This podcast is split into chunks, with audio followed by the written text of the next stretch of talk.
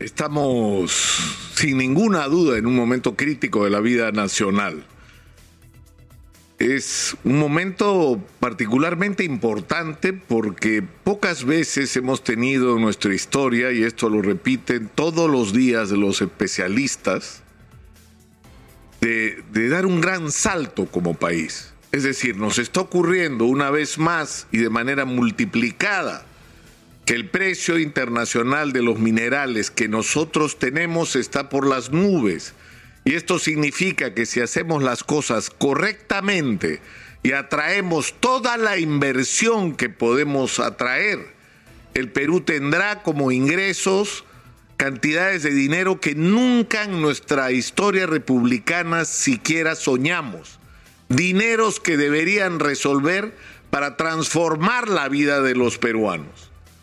Pero eso tiene el requisito de primero el tener claro que las cosas no se han hecho bien hasta ahora.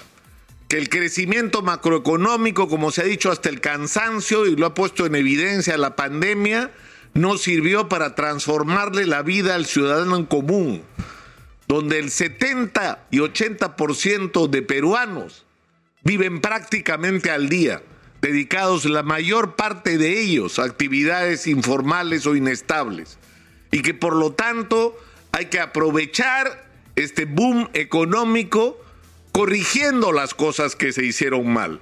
Y eso supone en primer lugar y antes que nada, no solamente tener objetivos claros de qué vamos a hacer con ese dinero y cuál es el destino que le vamos a dar, sino la necesidad indispensable de que ese dinero sea manejado con eficiencia y con honestidad.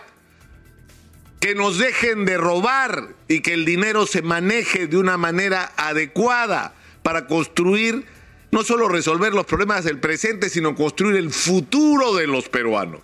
Pero eso requiere tener a la gente adecuada y tener la gente adecuada en cada sector de decisión del aparato del Estado supone olvidarse de la política y pensar en quiénes son los más capaces y quiénes no. Y el problema es que cuando deberíamos estar discutiendo esto, cuando entrevistamos al señor Polo Monzón que dice tenemos que buscar la forma de que en el momento que pongan un sol los inversionistas mineros, una parte de ese sol sirva para empezar a resolver los problemas de la gente. Eso es posible.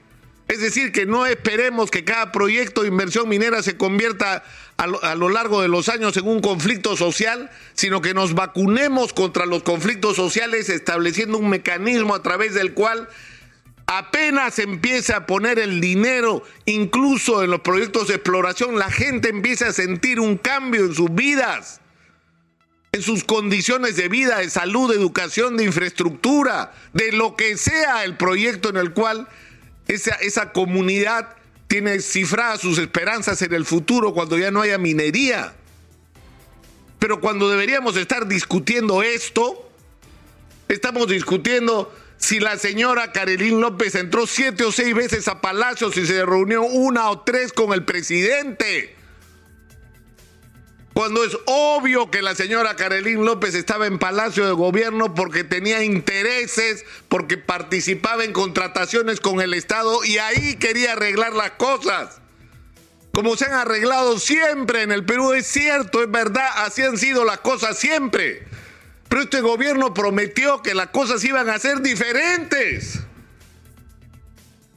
Entonces, si fuera cualquier político tradicional, ¿qué le vamos a reclamar si siempre han sido las cosas así? Pero al gobierno que ofreció el cambio, que acá las cosas iban a ser distintas, que acá los funcionarios no estaban en el aparato del Estado o no iban a estar en el aparato del Estado para ver cuán, cuán ricos se hacían cuando terminaba el gobierno, sino para hacer justicia para que la inmensa mayoría de peruanos se beneficien del crecimiento y no unos pocos, entre ellos funcionarios corruptos y venales? Es decir, esa no puede ser la agenda nacional. Cuando estamos discutiendo que en la Policía Nacional, otra vez, pues, otra vez la, misma historia. Las denuncias de que en la Policía Nacional no solo se manipulan los ascensos, ascensos violando el escalafón, violando el, la, historia de méritos de cada policía, sino cobrando por los ascensos. Estas denuncias no son nuevas. Siempre han habido estas denuncias. Pero una vez más, esto tenía que ser diferente y no está siendo diferente. Y el presidente Castillo tiene que recibir el mensaje claramente. Claramente. Porque estamos en una encrucijada donde el presidente o toma las decisiones que tiene que tomar, lo que supone en primer lugar rodearse de un entorno de asesores que lo ayuden a confesar las deficiencias que él mismo se reconoce. Cuando dice a mí nadie me, preparó para ser presidente, ¿es verdad? Es un sindicalista que puede saber mucho de, de, conflictos sociales y de lucha social y de reivindicaciones, pero no sabe de gestión pública. Y nadie le, puede exigir a alguien que no lo sabe que lo sepa, pero para eso tiene que rodearse de la gente adecuada para compensar esas deficiencias. Y ocuparse de dos cosas. De que no roben y que todas las decisiones se tomen en función del interés de la gente. Y de lo demás se ocuparán los especialistas. Pero no puede ser que estemos en esta discusión porque no se lo merecen los peruanos, nadie en el Perú y menos aún los que votaron y pusieron sus ilusiones en el, en el, presidente Castillo.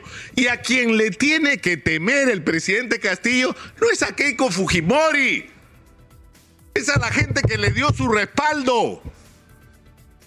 Y que si se siente traicionada, esa gente o no va a salir a la calle cuando lo quieran sacar, o va a salir a la calle a pedir que se vaya